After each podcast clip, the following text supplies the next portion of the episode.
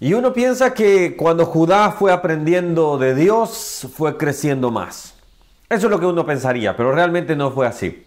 Aun cuando hubo eh, reyes muy buenos, Judá se apartó totalmente.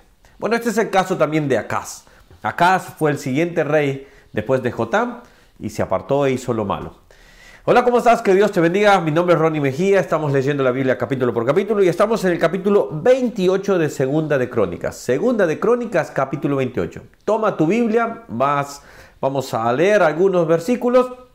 Y bueno, así como estaba dando la introducción, Acaz fue un rey que hizo lo malo ante los ojos de Dios. Su pecado más grande, vamos a decir así, bueno, de todos los pecados obviamente, pero la idolatría impresionante. Este hombre se entregó totalmente no solo se entregó, eh, por decirlo así, sino que aún hasta llegó a adorar a los dioses de sus propios enemigos, de su propio enemigo. Así que eh, fue totalmente descabellado, eh, fuera de sí directamente, ya endemoniado, al punto donde él estaba totalmente entregado a la idolatría.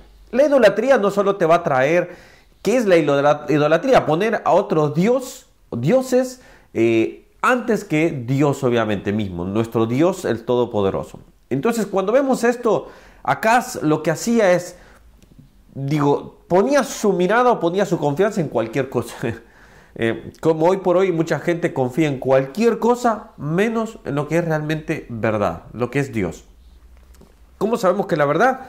Bueno, acá tenemos el manual que nos lo describe como un Dios personal, amoroso, un Dios que tiene un propósito y un Dios que nos ha dado una redención. Ahora bien, cuando vemos a Acaz es todo pecado.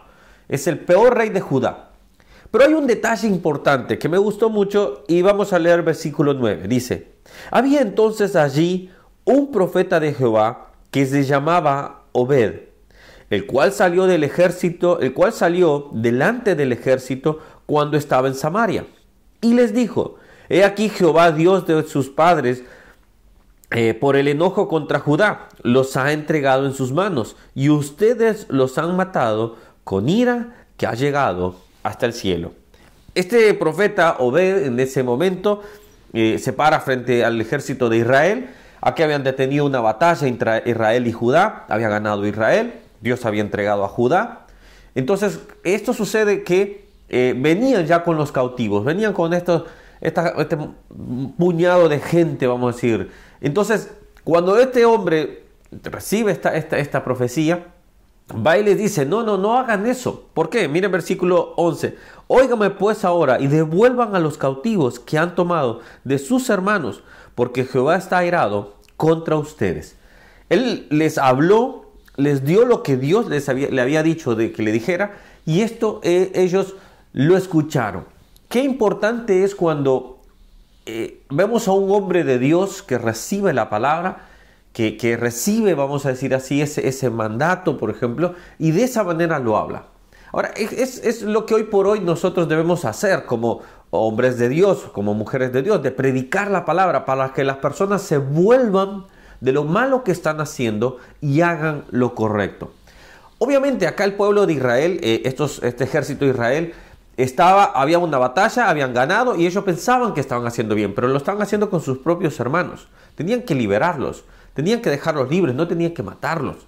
Entonces, para que no cayera la ira de Dios, ellos tenían que liberarlos totalmente. Así ellos eran eh, absueltos, vamos a decir así, dejados que no cayera la ira de Dios sobre sus vidas. Ahora, miren lo que sucedió. Miren la buena predicación de Obed. Miren lo que es cuando una persona tiene el Espíritu de Dios, cuando tiene el mandato de Dios, cuando recibe la palabra y la da conforme, conforme a esta palabra, obviamente, hoy por hoy, eh, esto es lo que nos indica lo que nosotros debemos de decir. Ahora mire bien, versículo 15, y se levantaron los varones nombrados y tomaron a los cautivos y del despojo vistieron a los que ellos está, a los que de ellos estaban desnudos. Los vistieron, los calzaron y le dieron de comer y de beber los ungieron y los condujeron en asnos a, los, a todos los débiles y los llevaron hasta Jericó, ciudad de las palmeras, cerca de sus hermanos. Y ellos volvieron a Samaria. ¿Qué hizo el, el ejército? Bueno, no solo los vistieron, no solo los alimentaron, no solo los calzaron, sino que también los acompañaron. De una manera u otra, es lo que como predicadores debemos hacer para que las personas se vuelvan de sus malos caminos y hagan el bien para con otros. Hay personas que siguen débiles, hay personas que están eh, sin, sin alimentación, hay personas que están... Pero también al mismo tiempo nosotros debemos ayudar a estas personas. Pero al mismo tiempo cuando vamos llamando a personas que están haciendo el mal, como en este caso, que están apartados, ellos mismos se vuelven también instrumentos de bendición. Vemos aquí que este, este, este, este ejército al final escuchó la voz del predicador, escuchó la voz de ese profeta y se dio cuenta lo malo que estaba haciendo. En ese punto ellos cambiaron el rumbo y se dieron cuenta que lo que Dios les estaba hablando era lo correcto. ¿Cuánto debemos desear que muchas personas escuchen el mensaje de Dios, se vuelvan de sus malos caminos y empiecen a ser parte del cuerpo de Cristo para ayudar a otros?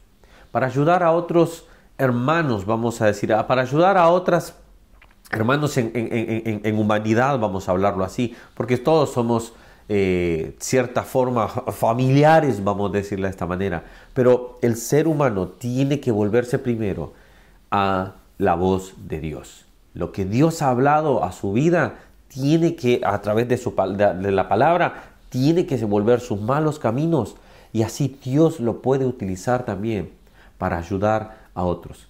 Debemos seguir orando, hermanos. La evangelización no debe de parar. Debemos de seguir predicando, pararnos frente a ejércitos, a, vamos a decirlo así, a multitudes o a personas o a uno nada más. Pero quizás ese uno puede cambiar también a muchas, muchas personas su rumbo que estaba mal. Bueno, vamos dejando acá. Acá no tenemos mucho que decir. Hizo lo malo, simplemente es pecado todo lo que hizo y, bueno, y así murió. Su historia no tiene mayor relevancia, sinceramente. Pero este hombre Obed, si está contado acá, es porque en este punto tenía un mensaje que dar. Y todos nosotros tenemos un buen mensaje que dar a muchas personas. Bueno, que Dios te bendiga. Hay de todos los comentarios, hay de todos los... los eh, cada vez que leemos algo, cada vez que vamos a, leyendo un, capítulo, no siempre va a ser algo de, de paz, de gozo, tenemos que aprender de todas las lecciones, hermanos. Así que eso es mi interés, que aprendamos de todo. Que Dios les bendiga, suscríbete al canal, dale a la campanita y nos vemos para el próximo video. Chao, chao.